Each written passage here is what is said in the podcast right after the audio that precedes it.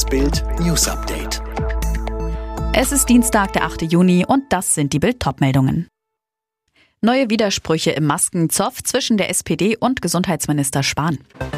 Plötzlich lieben alle Pietros Ex Sarah. Bei der Bahn drohen Streiks. Neue Widersprüche im Maskenzoff zwischen der SPD und Gesundheitsminister Jens Spahn. Die SPD-Chefs Norbert Walter Borjans und Saskia Esken werfen Spahn vor, dass er bewusst absolut untaugliche Masken an Arbeitslose und Behinderte verteilen wollte und fordern Spahn zum Rücktritt auf. Spahn widerspricht und erklärt, dass die diskutierten Masken vor Corona-Infektionen schützen, auch wenn sie kein erweitertes Prüfverfahren für den Arbeitsschutz durchlaufen haben.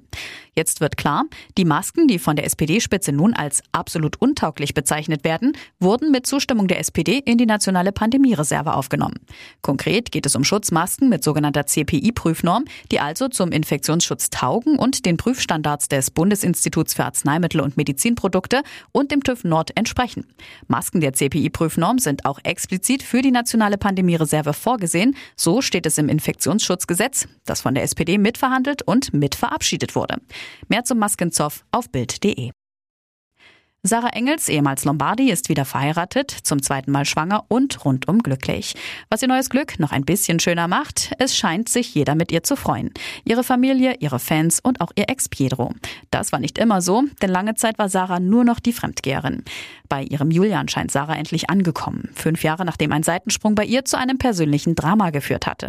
Nicht nur, weil ihre Ehe mit DSDS-Sieger Pietro dadurch damals in aller Öffentlichkeit in die Brüche ging, sondern weil ihre Affäre und pikante Fremdgehfotos Fotos sie bei vielen zur absoluten Buhfrau machten.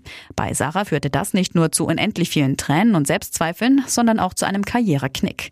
Sarahs damals aus den Fugen geratenes Leben ist jetzt wieder in Ordnung.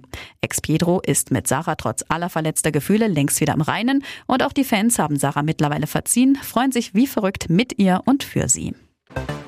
Bei der Deutschen Bahn drohen Streiks. Die Gewerkschaft der Lokführer hat die Tarifverhandlungen mit dem Konzern platzen lassen und die Gespräche für gescheitert erklärt. GDL-Chef Weselski kündigte baldige Entscheidungen über Arbeitsniederlegungen an. Bei den weltweiten Polizeieinsätzen gegen das organisierte Verbrechen sind mehr als 800 Verdächtige verhaftet worden.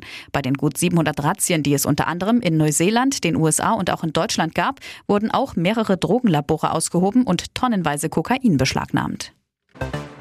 New York plant ein riesiges Konzert im Central Park, um das Comeback nach der Corona-Krise zu feiern. Wann genau und wer auftreten soll, ist noch nicht bekannt. Bürgermeister de Blasio kündigte aber an, dass die Feier eine Woche lang dauern soll und viele der Tickets kostenlos sein sollen. Alle weiteren News und die neuesten Entwicklungen zu den Top-Themen gibt's jetzt und rund um die Uhr online auf Bild.de. Und noch eine Werbung in eigener Sache. Bild Plus, das digitale Abo von Bild, wird acht Jahre alt. Zur Feier des Tages gibt es Bild Plus jetzt für kurze Zeit zum Sonderpreis von 2,99 Euro statt 7,99 Euro pro Monat. Das Beste, einmal abgeschlossen, gilt der Sonderpreis dauerhaft und wird sich auch in Zukunft nicht erhöhen. Mehr Infos gibt es unter bild.de slash Alexa.